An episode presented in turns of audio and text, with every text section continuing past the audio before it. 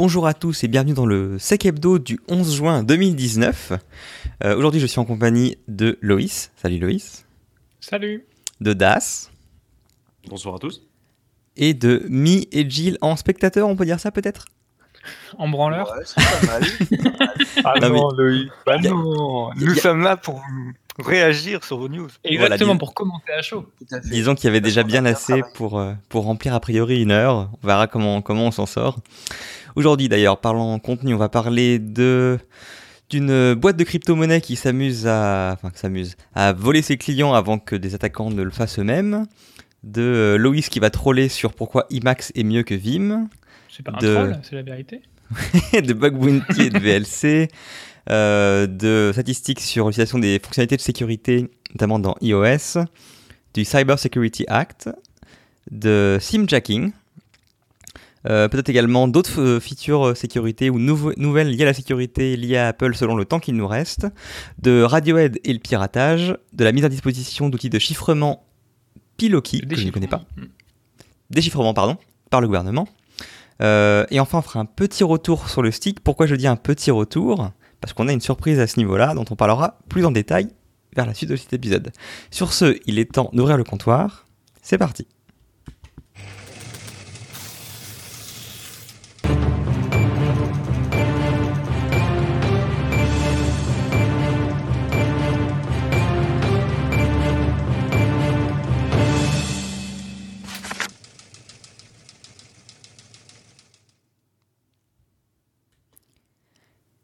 Et donc je vais ouvrir le bal avec euh, une actualité. Ça fait longtemps que j'étais pas venu. Ça fait combien de temps déjà Matt? Je suis absent. Ça fait 3 semaines, 4 semaines? Je sais plus.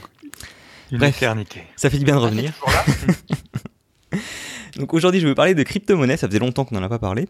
Euh, et d'une, enfin, d'une actualité originale par rapport aux crypto-monnaies, euh, suite à une boîte qui a exploité une vulnérabilité avant qu'il ne soit trop tard, on va dire.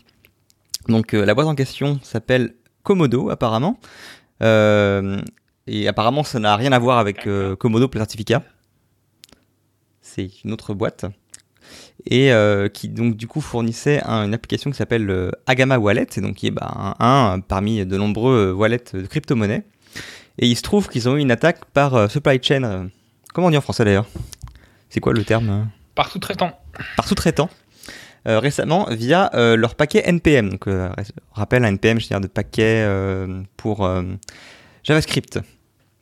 Et euh, donc, en l'occurrence, c'était une bibliothèque tierce qu'ils utilisaient qui s'appelait quelque chose Notify, euh, qui a été, détect- euh, modifié peu de temps après l'utilisation euh, dans un projet euh, aussi euh, conséquent que le Agama Wallet pour bah, leaker des secrets qui seraient mis dans l'application. En l'occurrence, ici, pour leaker les clés privées pour les wallets. Donc, en gros, pour pouvoir vider un portefeuille de crypto-monnaie facilement. Euh, ça a été détecté par euh, bah, les gens qui, maintiennent NPM. Donc, ça a, été, euh, ça a fait l'objet d'un article sur le NPM blog. Et du coup, ils ont prévenu de manière discrète les personnes impactées. Et ce qui est original du coup du côté de, de, de Komodo, c'est qu'ils ont préféré, en fait, sachant que le temps était compté, ils ont préféré mettre une mise à jour pour mettre une propre backdoor dans leur propre application pour voler les clés de chiffrement de tous leurs clients, pour vider tous les comptes le plus rapidement possible avant que l'attaquant le fasse, en mettant en place un système pour dire euh, bah, manifestez-vous, prouvez euh, votre identité et on vous, euh, renvoie l'argent qui, a été mis en sécurité. Donc c'est difficile de faire une analogie, mais oui, ça revient à, je sais pas, à, un- fabricant de serrure chez vous qui se rend compte qu'il y a une vulnérabilité et qui, qui, qui rentre par la fenêtre, euh, vous pique vos objets de valeur et vous dit que c'était pour votre bien et que maintenant euh, vous pouvez les récupérer si vous prouvez que vous étiez bien le, le possédant de ces, de ces différents objets. Bref, je trouvais ça original. Euh, surtout qu'il y a tellement d'exit scam et équivalents dans ces, dans ces, dans ces univers-là que ça a dû créer pas mal de tensions. Donc c'était assez, on va dire, euh, courageux de leur part, euh, oser de, de, de faire une, une, une activité de la sorte. J'ai une question. Oui. C'est pas illégal de rentrer chez les gens comme ça? Très certainement. Après, euh, Après, c'est qui, est- enfin, c'est qui possède ça, qui possède leur, leur wallet, etc. C'est... Bah oui, parce que c'est chez eux en fait. Enfin, c'est si j'ai bien compris, c'est un wallet et c'est un physique, hein, un wallet ou pas? Ah non, c'est pas un wallet physique, c'est une application. C'est pas un physique, c'est une application? C'est une application, Euh, euh, je crois que c'est iOS, Android. c'est- Ouais, et du coup, c'est c'est eux qui hébergent le truc ou pas? Bah, euh, je pense comme beaucoup de wallets, euh, c'est offline. C'est-à-dire que c'est juste pour gérer ta clé et les transactions, non? Ouais, du coup, s'ils ont récupéré les, les montants, on- J'ai pas le détail sur l'application en tant que telle. hein. J'ai juste lu l'article, en l'occurrence sur The Hacker News, qui résume, mais je connais pas du tout l'application. J'ai jamais utilisé, donc j'ai une très une vague idée de ce que ça fait. Euh, d'accord. Par contre, autre- Je- enfin, les points intéressants déjà, c'est que un NPM, donc l'équipe derrière NPM veille au grain sur ce genre de de- de- d'approche. Et d'après leur euh, blog ce qui est assez inquiétant c'est qu'ils expliquent que ce genre d'attaque ça devient de plus en plus commun. En gros c'est pas une exception. C'est vraiment en gros c'est des attaques euh, par sous-traitants qui sont provoquées. C'est à dire que ce sont des gens qui mettent en ligne des, des- paquets qui sont utilitaires qui sont assez génériques qui peuvent servir j'imagine dans les secteurs qu'ils visent qui attendent patiemment que des gros projets s'en servent. Et que dès qu'ils constatent leur utilisation, ou après en tout cas un certain temps, ils modifient le, le code de manière malicieuse pour... Non, c'est pas malicieux, c'est ça, c'est euh, mal intentionné, bref. Euh, ils modifient le code pour intégrer justement des backdoors qui n'étaient pas là à la base. Mais on est d'accord qu'en gros, il, euh, c'est les attaquants qui ont modifié le, code GitHub, enfin qui ont fait un commit sur le truc de NPM. Ou Bah, non, qui ont, bah, ont non, mais l'atta- l'attaquant possède le paquet en l'occurrence. Ah, D'après ce que semble dire euh, NPM, là, ce serait des gens qui créent le paquet qui sont mal intentionnés dès le démarrage. On n'est pas ici sur du classique de euh, je hack des comptes de développeurs pour ajouter ma backdoor. Non, En tout non, cas, c'est pas ce qui semble euh, s'entendre. C'était une, c'était une commit qui a été faite pour ajouter une nouvelle version euh, de, du paquet, qui a été modifiée, qui était, euh, il y a un payload malicieux qui a été introduit sur, le, sur la mise à jour. Et en fait, c'est les mises à jour qui reprenaient, enfin, le truc a été, un- a été intégré nativement. Moi, je pensais que c'était ça, justement, le Electron Native Notify, là, le post qu'on voit sur euh, NPM. Je pensais justement que les mecs ont fait des modifications sur le GitHub, ils ont commit un truc, le truc a été pris, et c'est comme ça qu'ils ont.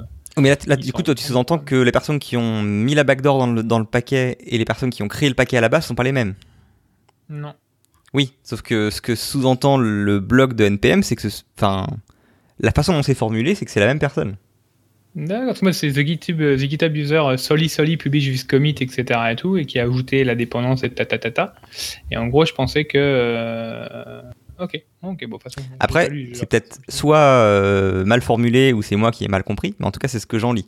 Ok non, ok. Euh, ce qui serait pas forcément euh, aberrant, mais qui, enfin, voilà, qui montre encore une fois le besoin de, de- de contrôle sur les applications tierces ou la bibliothèque Oui. tierce qu'on utilise, quoi. Totalement. Mais là, ça va très très loin. Oui, voilà. Ça Mais va très, très loin parce que tu, tu fais un paquet qui est utile et au moment où il est utilisé par la target que tu avais en tête au début, euh, tu fais ta exit scam. Quoi. Ah, ça semble super hasardeux aussi niveau, enfin, comment dire. Ça demande, ça me paraît beaucoup d'investissement pour euh, un retour pas forcément euh, garanti, quoi. Ouais, mais là, c'était plutôt bien choisi. Hein, euh, Notify sur du Electron, enfin, euh, en termes de timing de, de, de, de- de- d'application de, de technologie sexy, euh, c'était pas bête. Hein. C'est ouais, ça a l'air d'être effectivement ce que disait euh, Morgan. Moi, j'ai la même lecture hein, que ils ont créé le paquet pour attirer le chaland. Une fois qu'ils ont chopé euh, quelqu'un qui leur intéressait dans un gros projet, ils ont modifié leur librairie et euh, ils ont intégré le code malveillant. C'est un paquet publié. Alors, ça, ça ressemble à un espèce de de de honeypot de malveillant. Euh, Avec un payload de- dans VLC. Après, Gilles, après, après, ça arrive. En tout cas, donc malgré le, enfin, mis à part le côté qui peut paraître un peu anecdotique, j'en ai profité pour, euh, enfin, j'ai découvert du coup euh, par l'article dans le blog de NPM qu'ils ont un outil dans leur euh, CLI qui s'appelle NPM Audit et qui permet justement de euh, faire un check sur l'ensemble des, des dépendances que vous avez dans- installées via NPM et de regarder si les vulnérabilités connues sont présentes dans, votre euh, dans votre arbre. Ça, c'est un, vrai sujet à part le NPM, c'est le nombre de problématiques que tu as quand tu as tes développeurs, tes mecs, etc., qui commencent à faire du intégrer des bibliothèques tiers euh, parce que ils font des trucs super sympas et tout soit une innovation, ça devient un bordel franchement à suivre euh, parce que les mecs ils veulent utiliser plein de bibliothèques qu'ils trouvent, etc. Et enfin maintenant il faut vraiment être les suivre, les suivre directement et les challenger. Je sais pas s'il y a des outils qui existent justement qui qui contrôlent ces trucs-là, mais euh, le truc des Contrôler quoi du, du scan de vulnérabilité sur les sur les paquets? Non, non, les problématiques de, des gens qui prennent des bibliothèques tiers, euh, alors c'est un peu différent, mais le, le problématique de t'intègres des bibliothèques tiers, euh, directement tes développements, des choses comme ça pour. euh, alors ça, si tu commences à dire non à tes devs, t'es pas sorti. hein.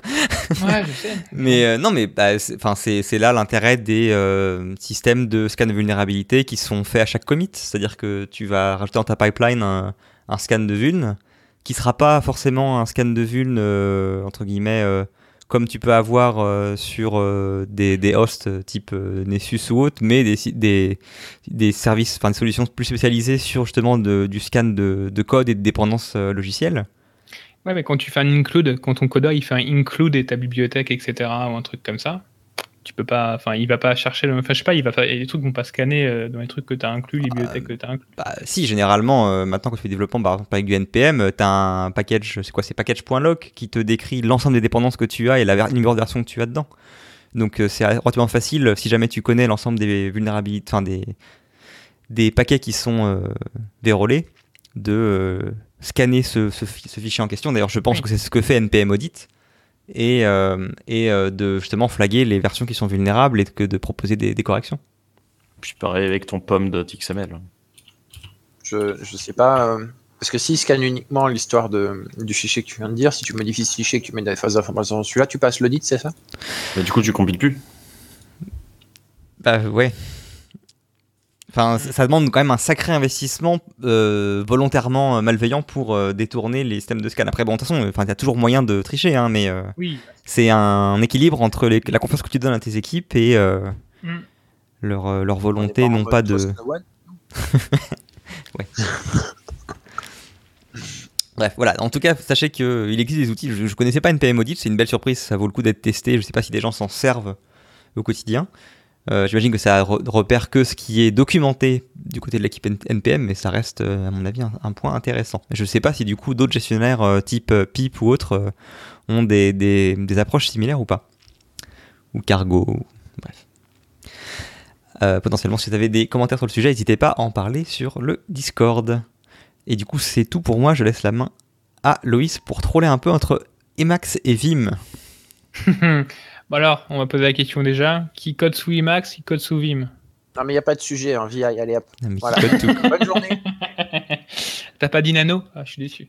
Euh, alors, euh, le sujet que j'ai mis, pourquoi Emacs est mieux que Vim? En fait, c'était surtout pour revenir sur une, une découverte d'un chercheur euh, en sécurité qui s'appelle Armin Razjmou. Alors, c'est plus simple, il s'appelle Rosek sur, euh, sur Twitter. En fait, qui a découvert euh, début juin une vulnérabilité de, de- de type exécution de code arbitraire sur, euh, sur Vim et NeoVim. Alors, NeoVim, concrètement, c'est un fork de Vim où il rajoute quelques fonctionnalités plutôt euh, au niveau euh, UX, etc., des choses comme ça. Donc c'est à peu près le même code, donc ça explique pourquoi NeoVim est si vulnérable.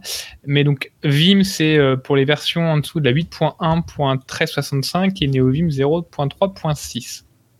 Alors, concrètement, qu'est-ce que fait cette vulnérabilité? En fait, c'est une vulnérabilité, donc euh, elle a été découverte début juin, euh, mais je l'ai découvert par rapport à un article de Hacker News qui, a sorti ça il y a de- aujourd'hui ou hier.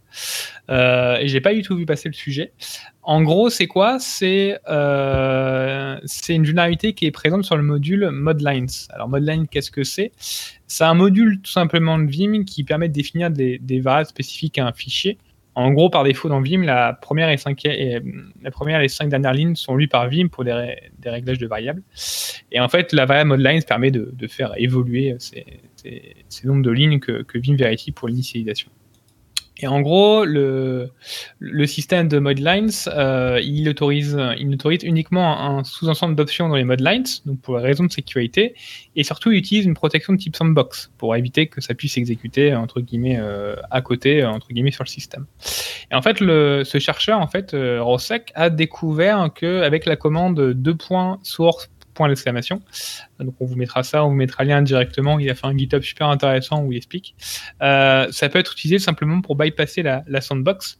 Donc tout simplement, en fait, euh, concrètement, ça fait quoi? C'est que le simple fait d'ouvrir un fichier euh, qui semblerait assez simple, euh, qui était conçu pour Vim ou NeoVim, permettrait en fait d'exécuter des commandes euh, sur votre système Linux et de prendre et de prendre le contrôle de celui-ci.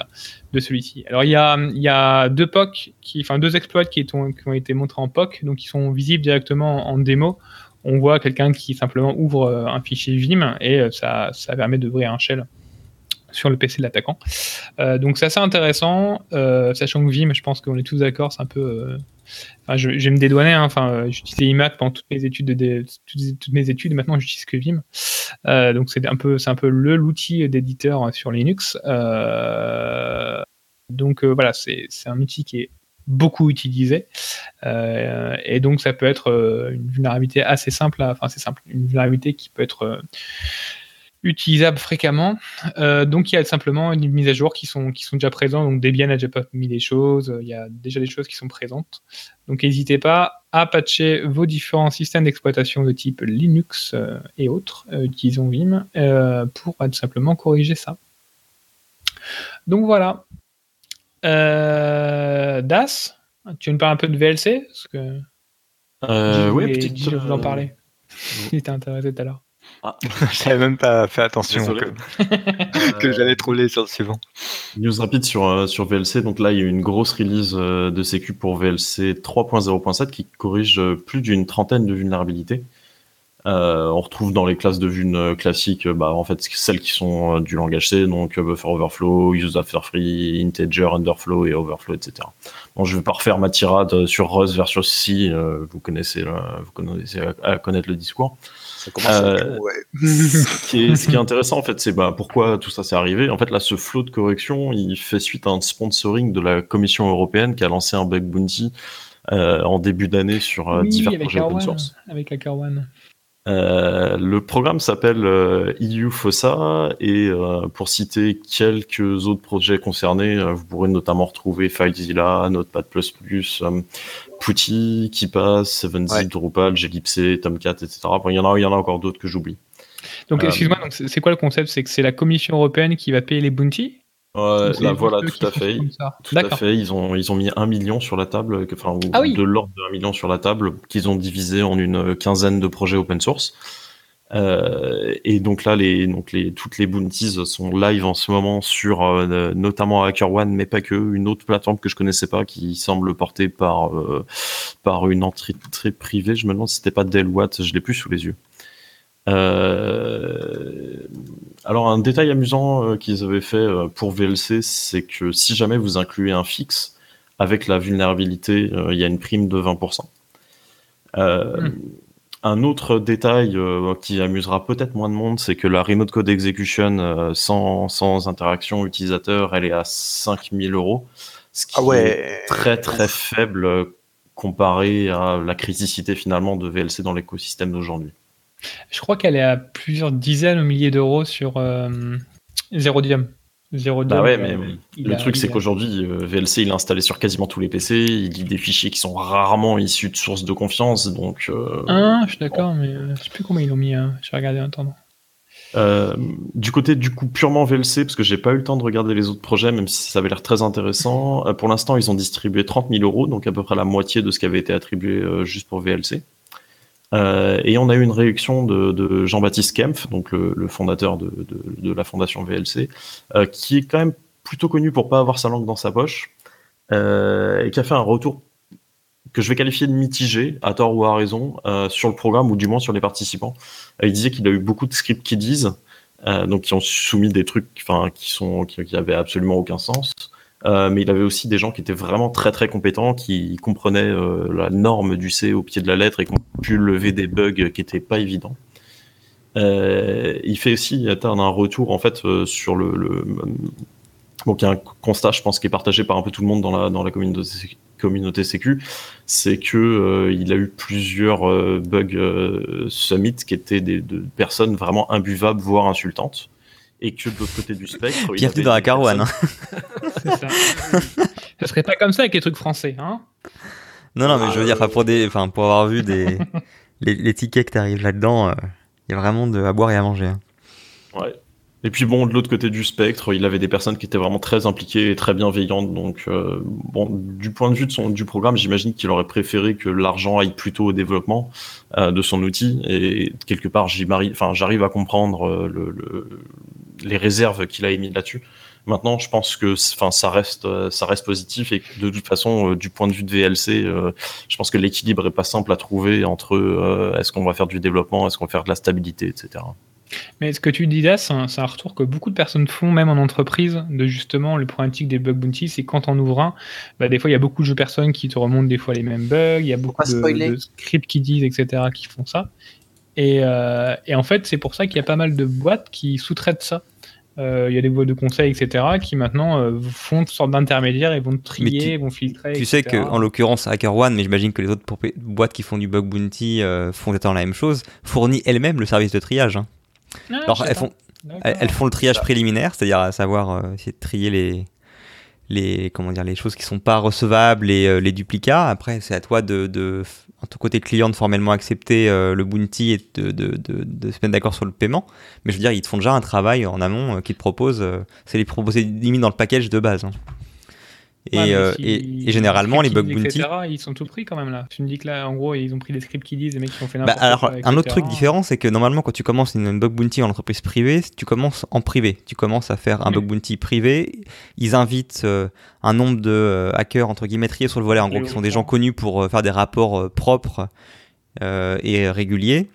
Et ils augmentent petit à petit cette, ce nombre de personnes invitées dans ce privé-là, jusqu'à atteindre une masse critique, où du coup, tu peux être confortable de dire que les choses les plus évidentes ont déjà été récupérées et que tu peux maintenant t'ouvrir, euh, entre guillemets, lâcher ça à tout le monde et que justement, euh, tous les scripts qui disent qu'ils font du scan de masse et qui envoient des trucs via la- l'API euh, de manière automatisée, bah, n'auront pas forcément grand chose à se mettre sous la dent.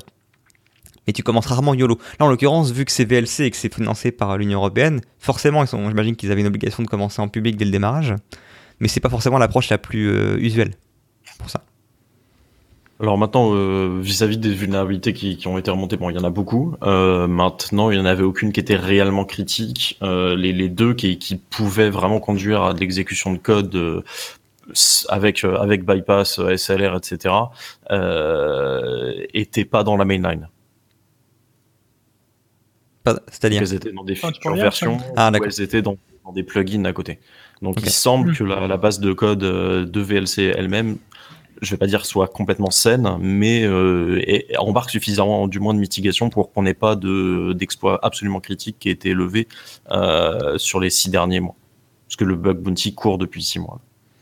En tout cas, rien de suffisamment évident pour que euh, des gens qui participent au bug bounty de VLC euh, aient, mis l'énergie nécessaire pour le trouver.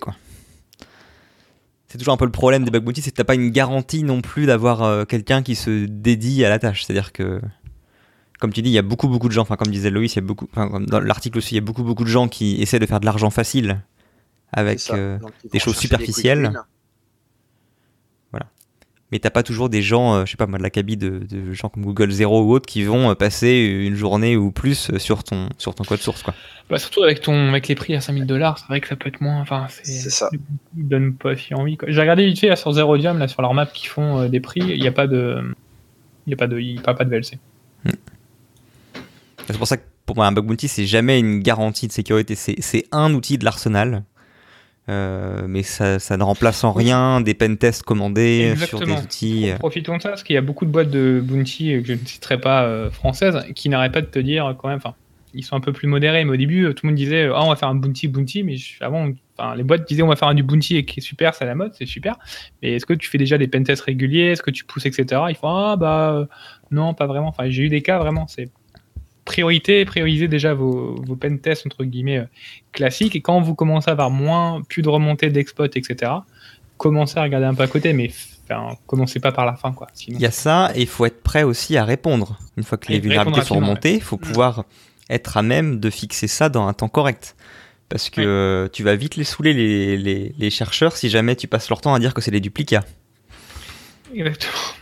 Il y a ça, et puis le chercheur, il veut pouvoir publier. Euh, là, par Oui. exemple, si la RCE est à 5000, euh, la plupart des, des gros profils, euh, bon, 5000, ils s'en foutent. Ils, ils veulent, euh, ils veulent pouvoir publier. Quoi.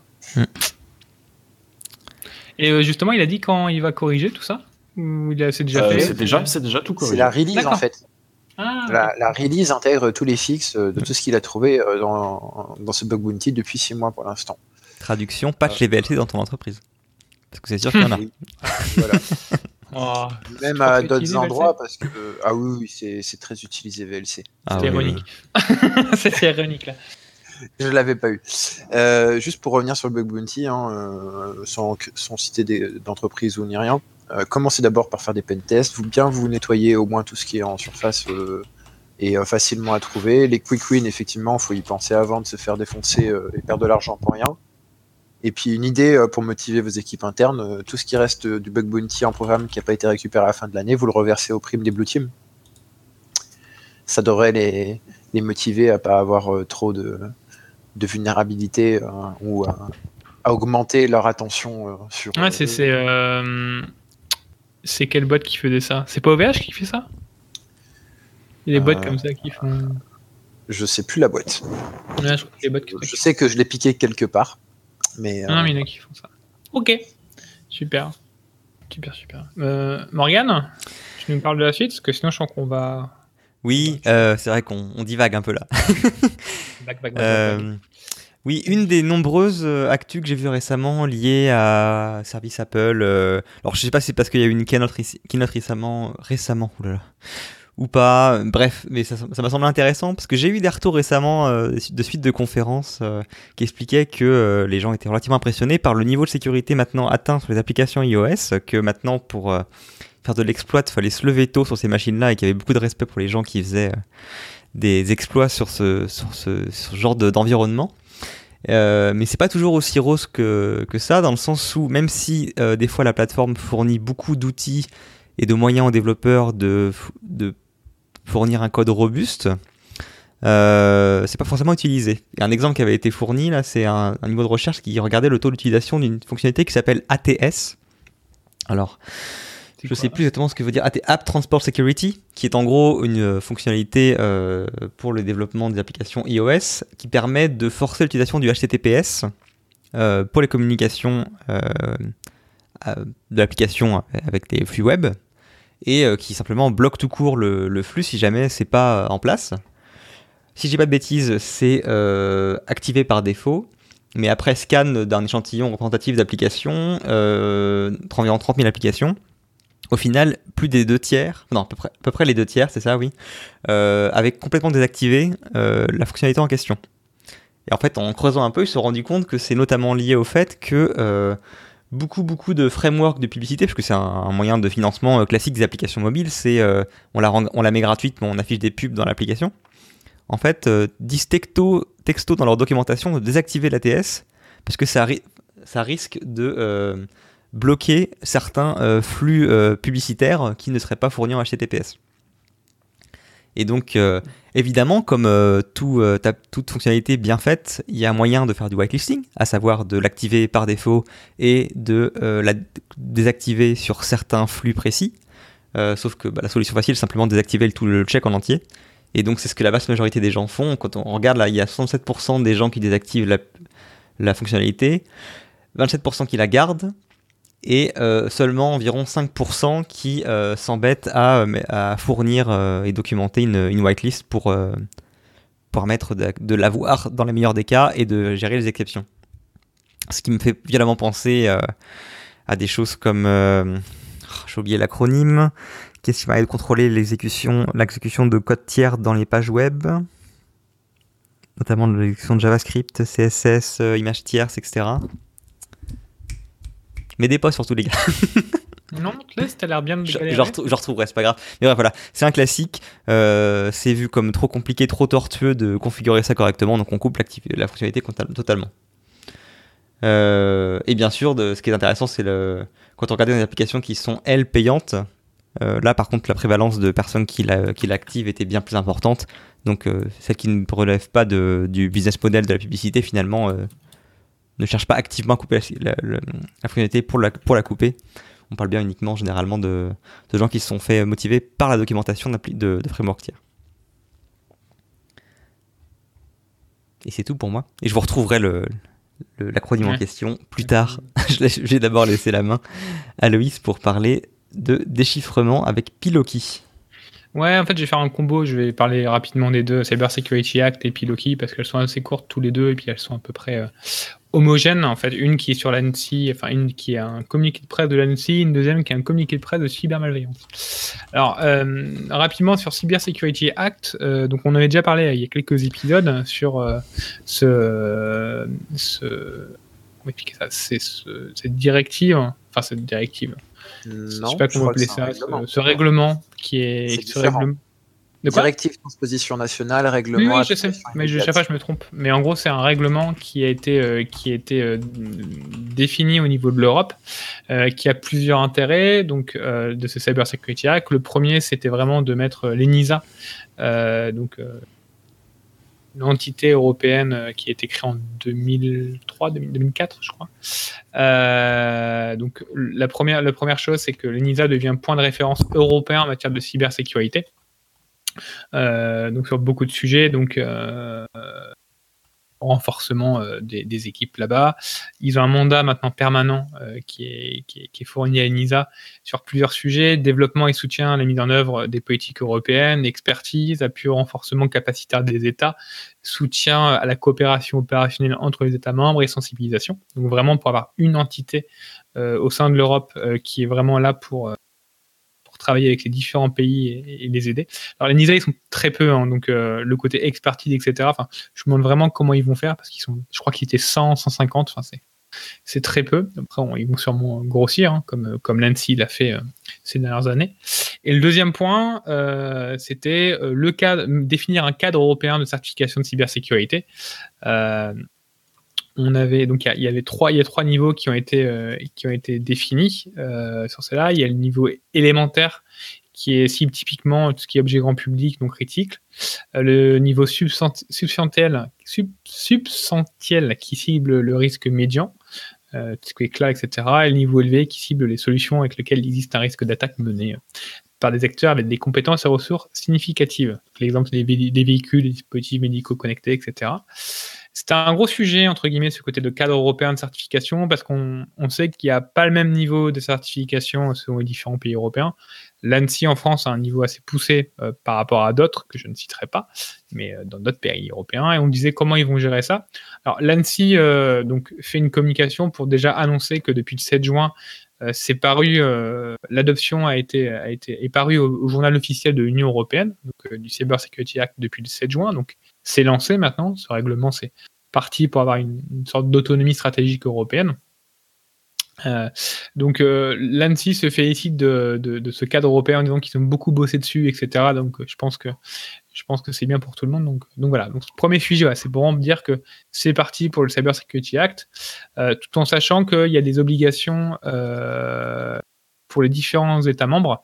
Euh, donc c'est un règlement d'application direct et on a deux ans pour se mettre en conformité par rapport à une disposition euh, légale. Donc euh, pendant deux ans, on va sûrement avoir les problématiques de certification qui vont arriver. Maintenant, on va plus peut-être beaucoup plus se baser sur celle européenne, etc. D'autres éléments qui sont poussés par le Cyber Security Act, mais voilà. Premier point. Et deuxième point, c'est une communication qui est faite par euh, donc euh, qui est un communiqué de presse, donc qui est le l'outil, le site web, le, GIE euh, entre ministère de l'Intérieur et l'ANSI euh, pour euh, tout ce qui est assistance et prévention du risque numérique. Pour faire simple, hein, quand si vos parents, euh, vos grands-parents, etc. se font pirater, euh, vous leur dites allez voir sur cybermalveillance.gouv.fr, c'est le site de référence qui centralise tous les euh, euh, prestataires techniques informatiques dans les régions que les citoyens peuvent aller voir pour bah, se faire aider quand ils ont un, quand ils ont ransomware, quand ils sont fait pirater, parce que ces, ces différentes ces différentes euh, prestataires informatiques ont été certifiés. Alors c'est un grand mot parce que je pense que c'est du déclaratif, mais voilà, mais ils doivent remonter des stats, etc. Donc euh, ils sont ils sont quand même suivis un peu partout dans les régions, voilà. Et donc en fait le ministère le ministère de l'intérieur euh, annonce qu'ils ont, euh, donc là c'est pas Cybermalveillance qui l'ont mis en place, mais bon c'est Cybermalveillance qui, en parle, que la BFT, euh, avec d'autres entités, mais je pense c'est surtout la BFT, euh, qui a sorti un outil gratuit de déchiffrement du, euh, du, ransom, du ransomware PyLoki. Alors PyLoki, concrètement, rapidement ce que c'est. Qu'est-ce que c'est? Euh, PyLoki, c'est... Alors, première chose, ce n'est pas un fork de Loki, ça n'a aucun rapport avec lui, on pourrait dire ça, euh, mais c'est un ransomware, euh, rançon logiciel en français, euh, qui a plusieurs versions, qui est assez actif selon le, selon le, papier, est assez, actif en, Europe et beaucoup de victimes en France dans un cas professionnel aussi bien que, particulier.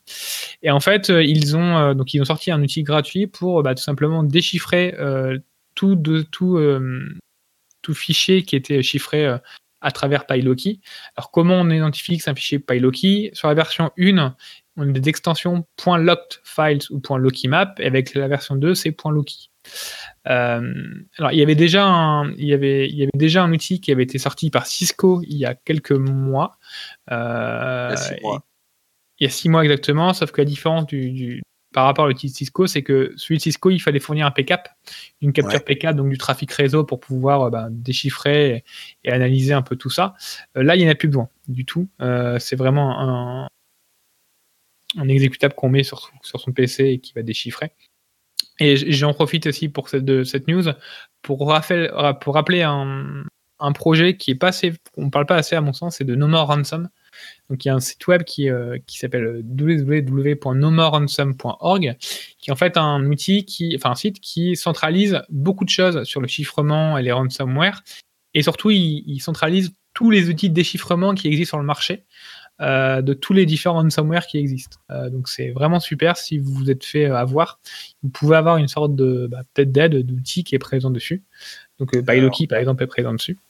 Ouais, vous pouvez identifier le ransomware en fait en, euh, de différentes manières. Soit vous le connaissez directement, soit vous connaissez des noms de fichiers qui, qui créent, ou vous pouvez carrément copier euh, de, de, rançon. Euh, enfin le, le readme.txt que vous avez, etc. dedans, et il va pouvoir identifier. Ouais, vous pouvez uploader directement et il va directement vous dire quel type de ransomware c'est, s'il y a une solution qui est disponible. Donc c'est Crypto Sheriff, hein, c'est un outil de no ransom, et c'est vraiment un outil génial. Mais voilà, donc tout ça pour rapidement dire que voilà, donc, euh, PyLoki, on, a sorti de nouveau un, un nouvel outil, mais là qui, est beaucoup plus simple pour tout le monde. Donc euh, n'hésitez pas à aller directement sur No Ransom et d'utiliser ce superbe outil, ce super site qui est vraiment, qui est vraiment génial et qui est en partenariat avec euh, McAfee, Europol et Polity. Dira-t-on. Donc voilà, pour moi. Euh, Das, tu me parles de simjacking C'est moi. Euh, oui, je vais raconter la, la, malheureuse aventure d'un détenteur de crypto-monnaie nommé euh, Sean Coons, euh, qui s'est fait voler euh, un peu plus de 100 000 dollars de, de crypto-monnaie il y a deux semaines. Alors, le type d'attaque porte différents noms, simjacking, sim-swapping ou encore sim-port attack à la base, le SIM port, c'est vraiment une fonction légitime. Hein. euh, vous perdez votre téléphone, votre carte SIM, euh, l'opérateur va vous donner accès à votre numéro euh, sur une nouvelle carte SIM. mais là, du coup, bah, ces quelques dernières années, on a vu une très forte augmentation des attaques contre ce système.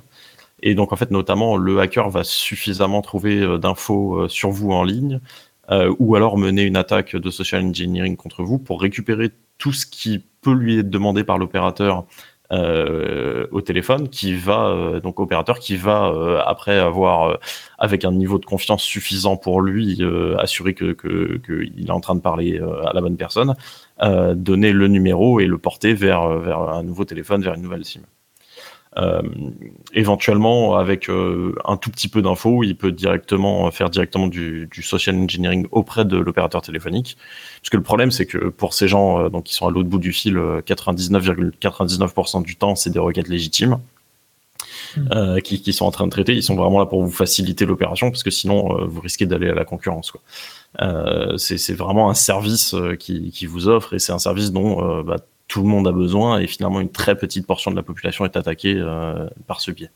Bon, gardez aussi à l'esprit euh, sur ce que je vais dire que euh, ça s'est passé aux États-Unis et ils sont peut-être un peu plus lax que, c'est, que chez nous, ça je ne sais pas. J'en suis pas sûr là-dessus. Hein. Je... Enfin, de ce que j'ai compris, ça s'applique également en Europe, hein, les techniques utilisées. J'imagine, mais je ne sais pas à quel point euh, c'est similaire. Parce que là, euh, enfin, aux États-Unis, ça semble être vraiment, enfin, particulièrement chez AT&T, euh, ça semble être vraiment open bar. T'appelles et t'as la carte SIM. À partir du moment où l'attaquant a récupéré bah, essentiellement ce qui est votre numéro, en fait, il peut, accéder à tous vos comptes mail qui étaient liés à ce numéro, puisqu'il peut, peut faire un reset de mot de passe. Et après avoir eu accès à votre boîte mail, il peut attaquer les services qui sont liés. Euh, en l'occurrence, bah là, les services juteux, euh, c'est votre banque ou, euh, bah, dans le cas de, la personne malheureuse, directement la plateforme d'échange de crypto-monnaie. Donc voilà, il s'est fait, siphonner tout son compte. il dit qu'il est mortifié, qu'il a perdu l'appétit, le sommeil, etc. Mais bon, il se fend quand même d'un article assez intéressant, quoique fortement humiliant pour lui, pour potentiellement éviter que ça vous arrive derrière, si jamais bah, vous, êtes dans un cas similaire. Euh, il vous dit euh, comment reconnaître l'attaque. euh, donc par exemple une perte de signal complète qui ne devrait pas avoir lieu d'être. Et puis il donne beaucoup beaucoup de pistes de, de donc aurait pu le protéger par exemple bah, le- on, on se rend bien compte que finalement en fait le 2FA il est enfin en tout cas par par SMS il est insuffisant donc euh, si vous avez vraiment des sous hein. si pour vous avez des sous euh, à protéger bah, un token physique euh, de validation type YubiKey euh, si vous avez des crypto-monnaies, bah, ne pas laisser les gros fonds sur un échange. Utilisez un, wallet hardware pour les fonds qui sont au repos. Euh, diminuer la quantité d'informations que vous les, personnelles que vous laissez en ligne, type date de naissance, euh, photos avec données de géologue, etc. Tout ça, ça, peut servir à mener une attaque de social engineering contre vous. Euh, et puis déplacer les services, les services qui sont vraiment critiques sur une boîte mail complètement à part que personne ne connaît par vous.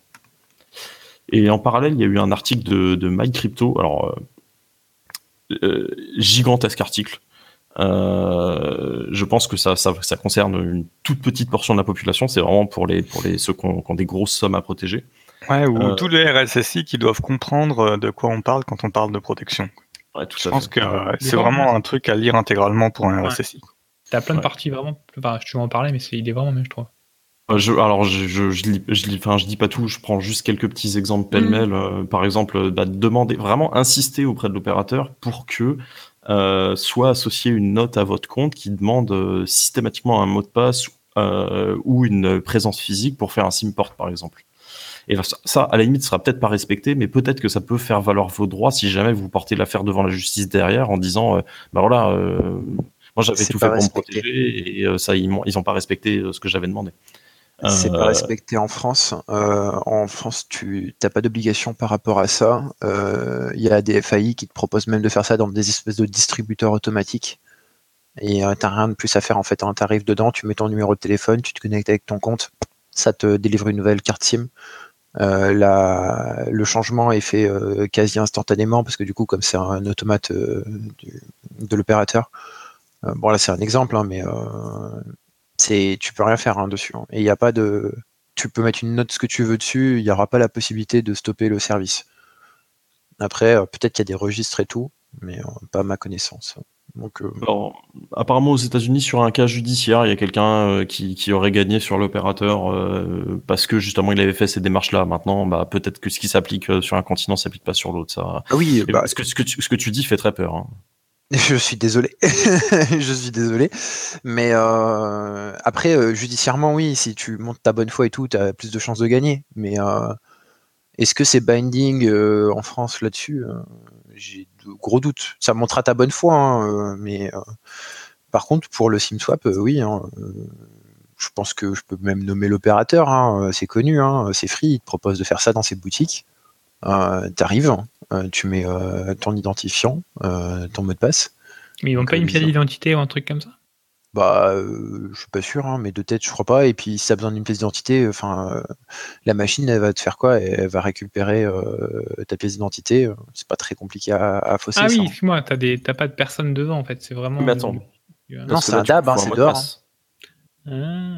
Mais Oui, faut mot le de mot de passe, hein. du compte. Mot de passe Ah, du compte. oui. Donc, euh, enfin, si tu l'as topé, euh, c'est fini, hein, tu l'as. Ah, je pense que c'est une info qui est quand même plutôt dure à avoir, ça, le mot de passe du. du, du- Du compte Hmm. Bah non, il y a plein de gens qui réutilisent leur mot de passe de compte euh, I- ISP, euh, enfin, sans te donner des stats, euh, t'en trouves pas mal. Euh, je suis en train de vérifier du coup pour la carte d'identité, j'ai un doute. hein. Euh, moi, je sais que les premières bonnes que j'avais testées il y a très longtemps, ça le faisait 100 pièces. Euh, après, maintenant, enfin, suis pas sûr que la machine elle ait la capacité de vérifier une, une identification de, enfin, qu'elle sache faire une identification de pièce d'identité euh, dans les règles de l'art avec euh, tout, euh, toute la couche de sécurité de la pièce d'identité. Je, je regarde, je te dis ça. Ok. Mais donc voilà, un, un article vraiment très très très gros là de la part de. C'est MyCrypto qui a, qui a publié ça.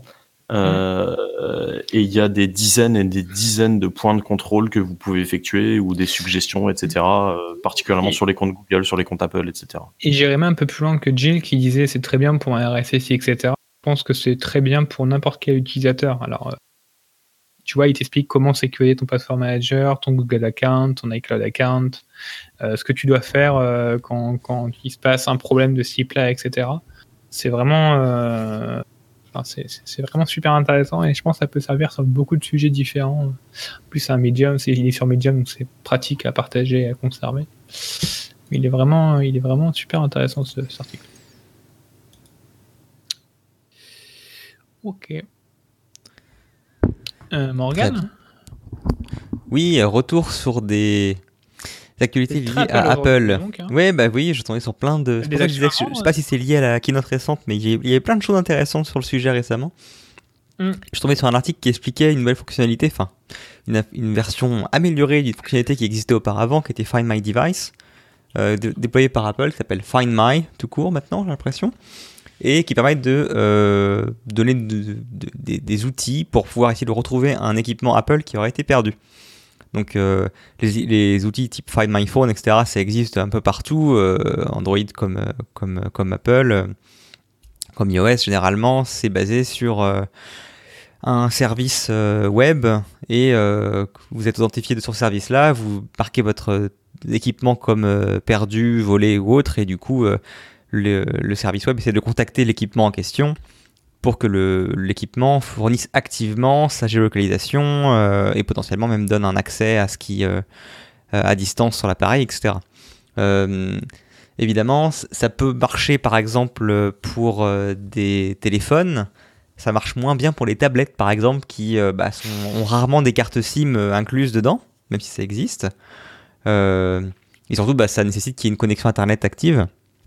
Euh, et donc, euh, pour essayer de pallier à ce problème-là, ils ont développé un nouveau système maintenant qui est assez intéressant sur euh, l'approche utilisée des types décentralisés et surtout sur le côté chiffrement. Le principe, c'est que maintenant, vos équipements vont régulièrement émettre, enfin chercher via Bluetooth d'autres équipements à proximité et vont envoyer une information les concernant, une sorte de, boîte, enfin qui vont donner qu'ils sont en fait présents dans le coin. Et euh, les équipements aux alentours qui seront compatibles vont euh, utiliser une clé de chi- euh, chiffrement, euh, enfin une clé publique que l'équipement en question euh, a fournie à qui veut bien la recevoir, pour chiffrer via cette clé publique leur géolocalisation à l'instant T. Donc en fait, si jamais ta tablette se déplace euh, parce que quelqu'un te l'a piqué ou simplement tu l'as oublié dans un train ou autre, tous les équipements Apple qui passent à côté, la tablette, la, tablette va émettre via Bluetooth euh, une sorte de beacon euh, régulièrement, et tous les appareils à proximité qui sont Apple et qui reconnaissent ce type de beacon vont envoyer du coup sur les serveurs euh, d'Apple, chiffré avec la clé publique que seule, enfin qui a été générée par l'équipement en question, leur position à l'heure actuelle. Et évidemment, qui dit clé publique dit clé privée. Cette clé privée, elle aura été générée localement sur l'équipement en question et partagée de façon sécurisée entre tous les équipements Apple que tu possèdes. Donc imaginons que tu as un iPad et un iPhone, tu perds ton iPad, et bien via ton iPhone, qui du coup possède la clé privée euh, de ces beacons en question, tu pourras euh, récupérer la dernière géolocalisation d'un des équipements euh, Apple passés dans le coin qui a vu ton équipement passer. C'est cool. C'est cool, c'est cool. Ça fait peur aussi, hein. Oui. Bah justement, il y a pas mal de gens qui s'inquiètent, euh, notamment euh, est-ce qu'on pourrait pas du coup se servir de ça pour euh, bah, détecter euh, et suivre des gens? Ouais, c'est avec les publics, enfin, ça dépend aussi qui Bah, est avec. voilà. Effectivement, tu Ah, émets... Si tu as capté la clé à un moment, tu es capable de tracer. Si toi, tu as fait l'association entre la clé publique et c'était le mec, tu es capable de tracer euh, ce Une qui personne. remonte. Alors, Bah, un des... il faut, ch- faut choper quand même le flux qui remonte chez Apple. Quoi. Ouais, mais est-ce que ça, ça, rentrerait pas comme euh, pour euh, les Wi-Fi commerciaux, tu sais, dans le centre commercial, lui, il trace de partout? Est-ce que, comme ça sera un truc euh, unique, discriminant, euh, on peut pas l'utiliser pour tracer dans un centre commercial, par exemple.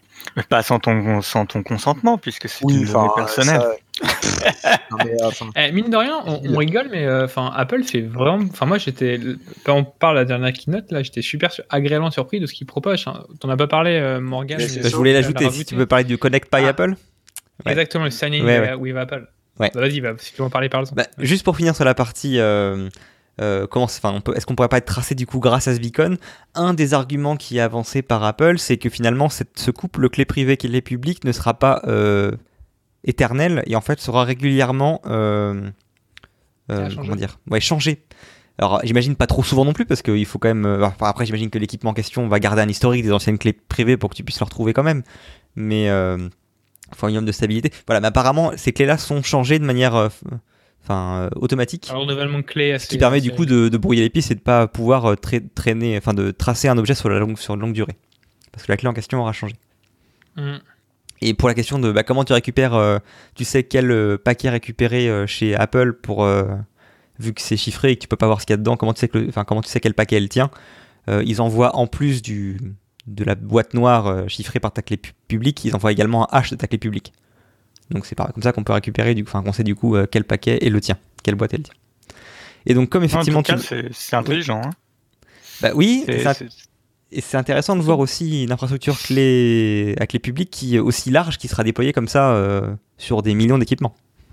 Mm, j'ai ça. Ça, ça- ça- ça fait envie. Ouais, bref, et donc pour rebondir sur ce que disait Loïs, effectivement, c'est pas la seule euh, nouveauté. faut croire que c'est vraiment le, le secteur sur lequel essaie de, de, de se mettre euh, Apple là-dessus. C'est nous, on fournit des équipements qui sont sécurisés et on prend en compte votre vie privée. Wink, wink, Google. Euh, et, et du coup, ouais. Et du coup, donc ils ont effectivement sorti. Alors, il faut que je retrouve l'article en question, mais j'avais notamment une analyse de InfoRisk Today qui en parlait. Une fonction qui s'appelle Sign in with Apple, un truc comme ça, ou Connect Ouais, with Apple. c'est ça. C'est le sign in with Apple. En gros, ça, ça sera un, un bouton en fait qui sera un peu comme le Google Sign in ou le Facebook Connect Ouais. que vous avez, et en gros qui, euh, au mieux quand tu cliques sur le Google Sign in ou le Facebook Connect ou qui va euh, te t'authentifier sur ton compte Google et ton compte Facebook, donc qui va pouvoir te tracer, donc pouvoir etc. La grosse différence, c'est qu'en fait le système générait en fait un identifiant de compte unique. Et en fait, et donc, euh, et, et en fait, ça serait un mail relais à chaque fois qui serait utilisé, et ce côté de mail relais serait uniquement géré par Apple. Et en fait, euh, chaque fois que vous créez un nouveau compte, en fait, vous créez en fait un nouveau mail relais. Et euh, comme ça, les, les boîtes ne peuvent pas vous tracer entre Alors, guillemets. c'est une option. hein. C'est-à-dire que Euh, lorsque tu, t'in- lorsque, tu, oui. lorsque tu te connectes là, pour la première fois via le Sign in with Apple, l'application te demande si tu veux partager ton véritable email à la boîte tiers ou si tu veux le cacher. Et dans le cas où tu veux le cacher, ça va créer une boîte mail unique, à usage, euh, mais qui va être permanente, pas une boîte temporaire, qui va Ah. être quelque chose à, à, au base forward.apple ou autre, lié à ton compte, et ils vont automatiquement forward tous les mails qu'ils reçoivent sur cette boîte-là sur ta boîte réelle. Mais du coup, ça te permet, si jamais eux se font péter, que leur base fuite et que du coup ta boîte, euh, ton adresse email euh, finit dans les spam lists euh, de plein de, de vilains garçons, et bah tu peux du coup euh, simplement dire arrête de forwarder depuis cette adresse-là. Tu peux aussi du Ça, coup très facilement savoir qui a leaké parce que tu sais quelle adresse est en train de t'envoyer tout ça. Et euh, bah surtout, c'est une adresse par moi, service. hein. oui, De quoi? Par inscription? Oui, c'est par Enfin, service. Sur un service euh, à chaque fois. En fait, pour moi, concrètement, quand, quand j'ai vu, quand j'ai entendu le truc, j'ai pensé exactement moi à l'outil que tu m'as, que tu nous as présenté il y a longtemps, Morgan, euh, en découverte que j'utilise tout le temps, qui s'appelle Inboxon. Tu sais, l'outil Ouais. là pour. Tu crées en fait un, c'est exactement ça en fait. Tu crées des mails relais aléatoirement et tu t'intéresses. Sauf que il faut se connecter sur Inboxon, mais surtout tu peux taguer entre guillemets.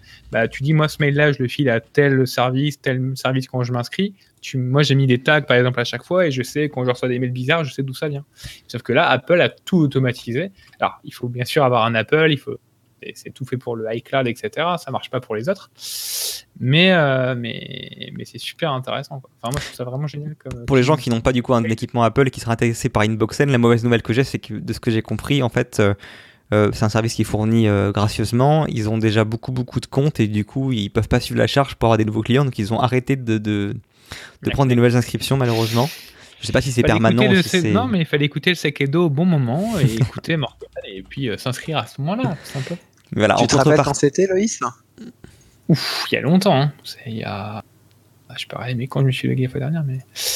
Mais euh, non, non, c'est franchement, je trouve qu'Apple, bah, ils sont, ils, ils, ont beaucoup joué. Je pense que sur le côté marketing, leur a beaucoup joué l'histoire du FBI euh, où ils avaient refusé de donner les clés et finalement ça va réussi à être pété par un multi-tiers.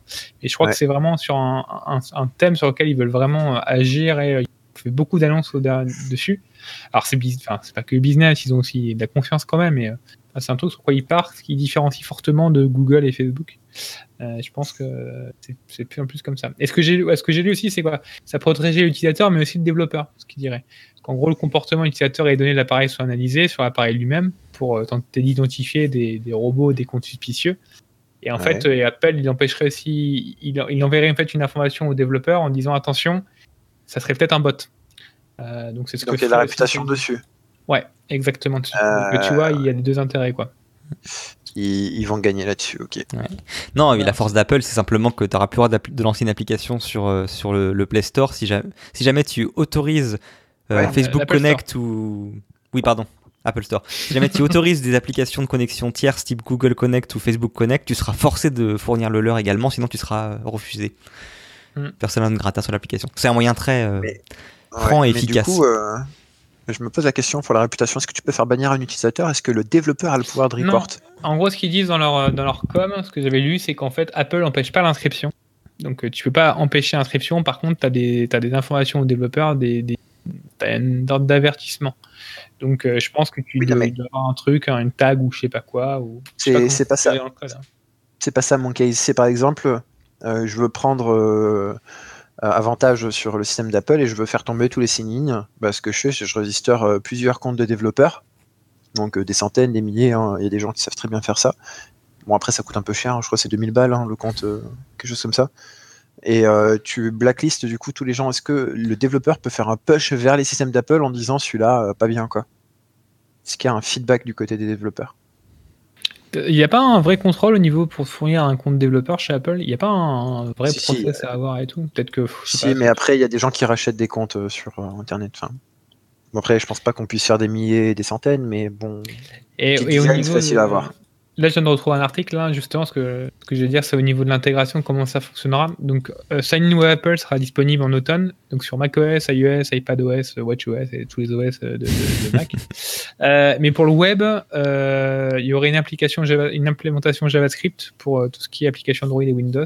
Euh, et dans Safari, ça sera nativement dedans, et on pourra même valider avec notre petite capteur Touch ID sur notre téléphone.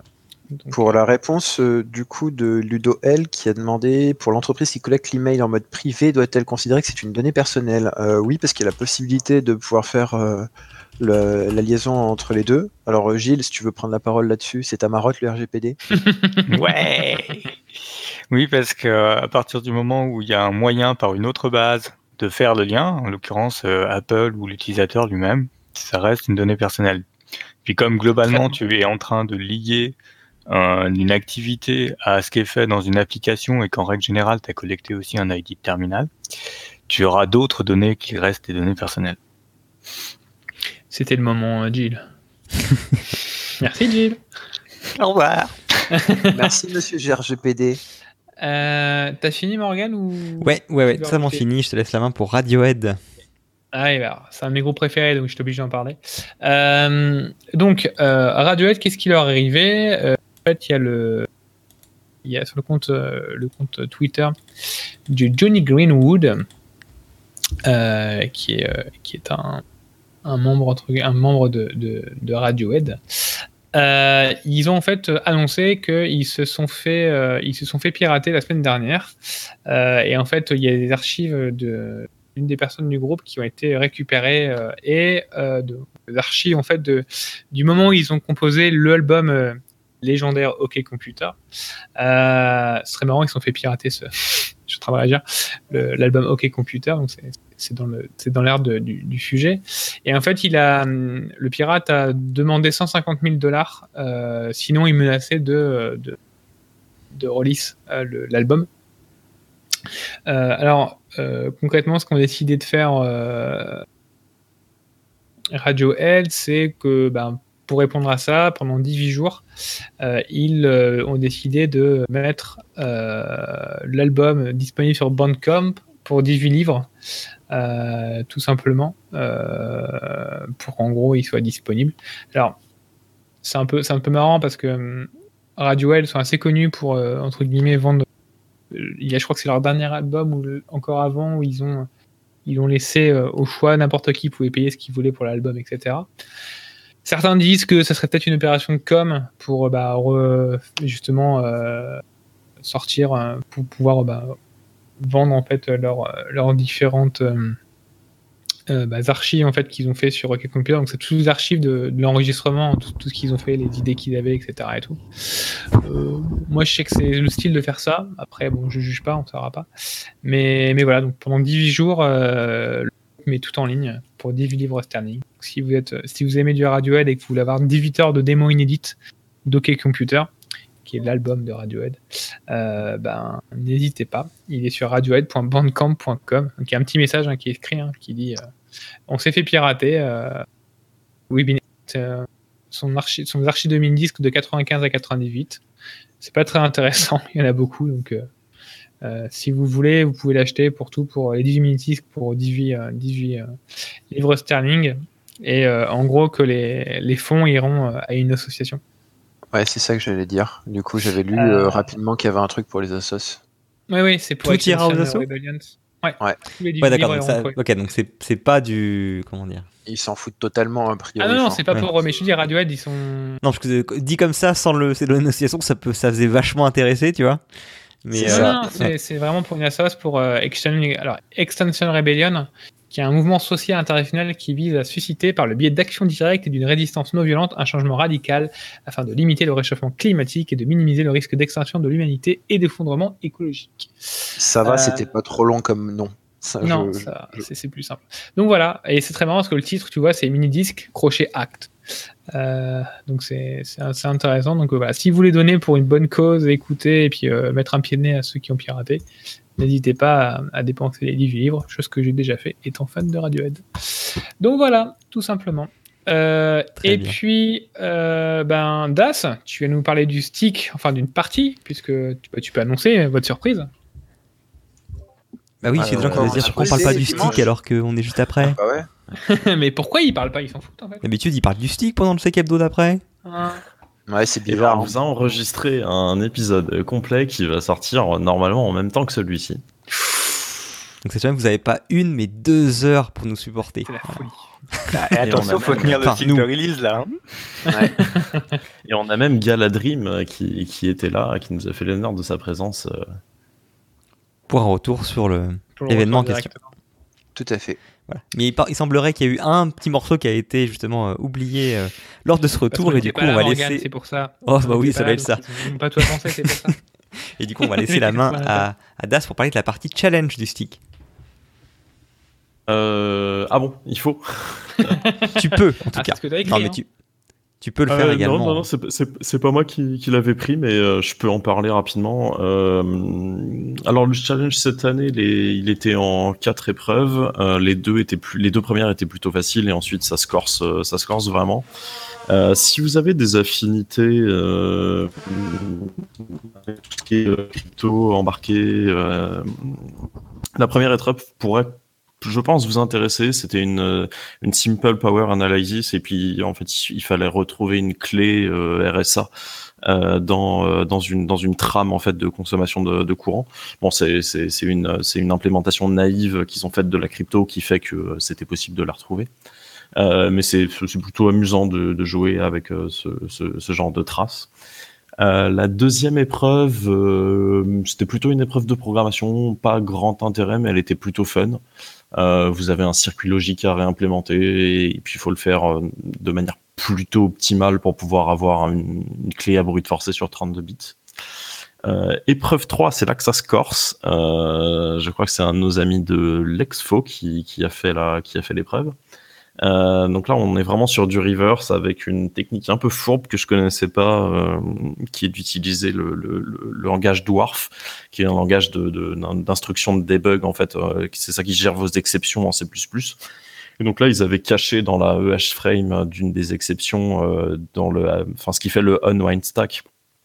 Ils avaient caché un, un call qui, enfin c'est pas vraiment un call, c'est un jump parce qu'il n'y a pas de call en Dwarf Euh, donc un jump qui revenait en arrière très très loin dans un, dans un bytecode en dwarf euh, absolument horrible qui représentait une VM. Donc euh, moi je me suis arrêté là. Il y en a pas mal qui ont reversé la manière de, plusieurs de, qui ont reversé la, VM de manière plutôt intelligente. Euh, ça a été présenté euh, donc euh, pour la pour la solution du stick. Je pense qu'il y aura des write-ups dessus parce que c'est une épreuve qui a, qui a, qui a intéressé pas mal. Il y, a, y a quand même sur 120 personnes qui étaient à l'étape 2, il y en a 40 quasiment qui ont passé à l'étape 3, donc c'est quand même assez intéressant. Et étape 4, alors là apparemment c'était la grosse grosse PLS, c'est c'était un trust zone euh, qui implémentait une machine virtuelle sur plusieurs niveaux en fait de la trust zone. Donc en gros, euh, bon, j'ai pas pas tout compris, euh, mais en gros, euh, vous aviez du chiffrement entre les VM et avec une VM, vous alliez décoder les opcodes de la VM d'après. Euh, donc tout ça sur les plusieurs niveaux de la trust zone, donc une horaire complète à à, à reverser.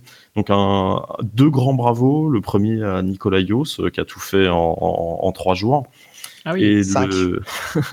et le deuxième à Vincent Dehors, donc euh, c'était son premier stick, euh, c'était son premier reverse, et euh, il est arrivé au bout du challenge, il a gagné la, la solution de qualité, donc il a pu la présenter, donc vous pouvez retrouver tout ça sur le, sur le, le site du stick. Selon la tradition, Ok. il y a une des vidéos du. J'étais en mute, pardon. Donc oui, enfin, fidèle à la tradition, il y a toujours une conférence stick qui fait le retour justement sur la solution du challenge. Donc euh, apparemment, ils ont, cette année, ils ont été extrêmement euh, également efficaces pour diffuser toutes les vidéos qui ont été enregistrées. Donc c'est déjà accessible Euh, derrière. sur leur site. En fait, euh, Ah, c'était- c'est- c'était instant, hein. Moi, j'en ai fait c'était quelques-unes, instantané. Ouais. Tu avais le live et tu avais la vidéo directement. euh, J'ai fait le matin, le matin, le beau. matin, le, le deuxième jour, quoi. Enfin, j'ai regardé les vidéos sans aucun problème. Ouais, voilà, Et si ça si vous a mis. plus d'informations euh, sur les Oui. conférences, eh ben, Exactement. tout est va- Foncez. Voilà, tout est disponible sur le site et pour avoir euh, un petit peu euh, d'informations euh, dessus, on vous invite à écouter le podcast avant, qui sort euh, normalement euh, par commit euh, ce soir, euh, si Dieu le veut. Voilà. Ah, J'ai été C'est promu. qui C'est Morgane?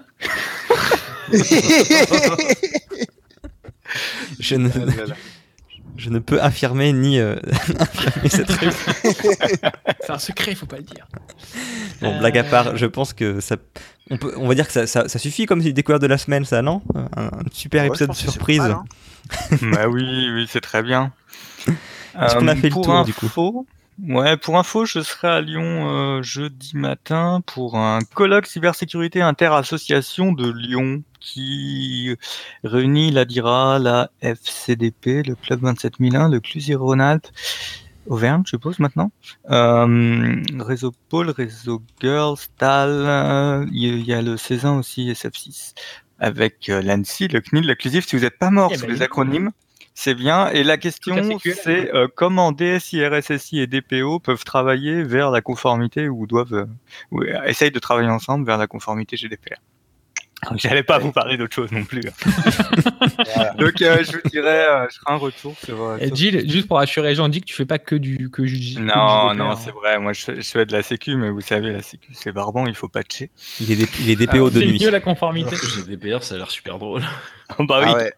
Avec Gilles, c'est c'est toujours sympa. Ok. Et donc, Euh, c'est ouais, donc je quand vous et ferai. c'est donc c'est euh, jeudi matin à Lyon. Les gens invités, euh, parce que en fait les Jeudi associations 13, ont hein. invité leurs membres, euh, sont censés avoir reçu la liste, si j'ai compris. Et si t'es pas dans une assoce, c'est que tu es quand même intéressé? Je pense qu'ils ont clos les inscriptions. Donc en gros, t'es juste en train de narguer tout le monde, c'est ça? Voilà. En Et fait, non, un retour. surtout, euh, Là-dedans, voilà. S'il y a Ah. des gens du comptoir qui sont par là, faites signe et puis euh, qu'on se croise, quoi. Tu signes Gilles endroit pour boire des bières. hein. il faut, faut, faut être cash, voilà. Bah évidemment. Toujours. Très bien. Eh bien, euh, sur cette annonce, euh, je pense qu'il va être euh, temps de clôturer. Merci à tous de nous avoir écoutés pendant cette euh, longue heure. Vous en avez une autre qui arrive juste après, on vous rappelle, avec le retour du stick qui sera disponible en ligne euh, sous peu. Voilà, je vais juste dire sous peu. Soon, comme diraient certains. Euh, et sur ce, on se retrouve euh, très bientôt pour un nouveau comptoir, un nouveau Sec Hebdo. Sur ce, il est temps de fermer le comptoir.